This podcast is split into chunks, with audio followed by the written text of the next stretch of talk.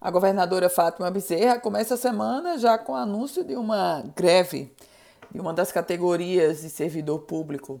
Dessa vez, os trabalhadores do Detran, do Departamento Estadual de Trânsito, anunciam uma paralisação, uma greve a partir da próxima quinta-feira, dia 2 de setembro. Essa decisão já foi adotada em uma assembleia presencial nos últimos dias, a atividade contou com representações da categoria de todos os locais do estado. E agora a greve vem com os servidores do Detran que trazem como principais cobranças a atualização do plano de cargos, carreiras e remuneração, chamado PCCR da categoria, cobrada há quase um ano, e a realização de concurso público, o que foi acordado lá em dezembro de 2019 e até agora não saiu do papel. Meus caros ouvintes, a greve dos servidores do Detran não pode ser observada de forma isolada.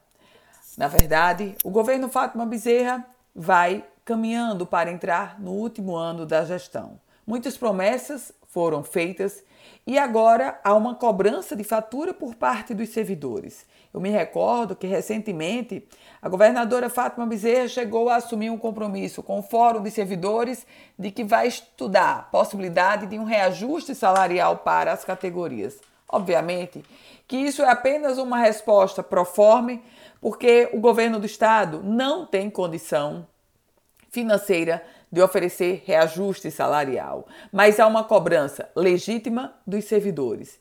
E a dúvida é saber como o governo do estado vai conter essas greves e a do Detran é apenas a primeira que vão surgir, essas greves que vão surgir no decorrer dos próximos meses com um contexto de pressão muito grande. O fato de que a chefe do executivo quer ser candidata à reeleição e por isso uma greve ataca de pronto a própria gestão. Eu volto com outras informações aqui no Política em Foco com Ana Ruth Dantas.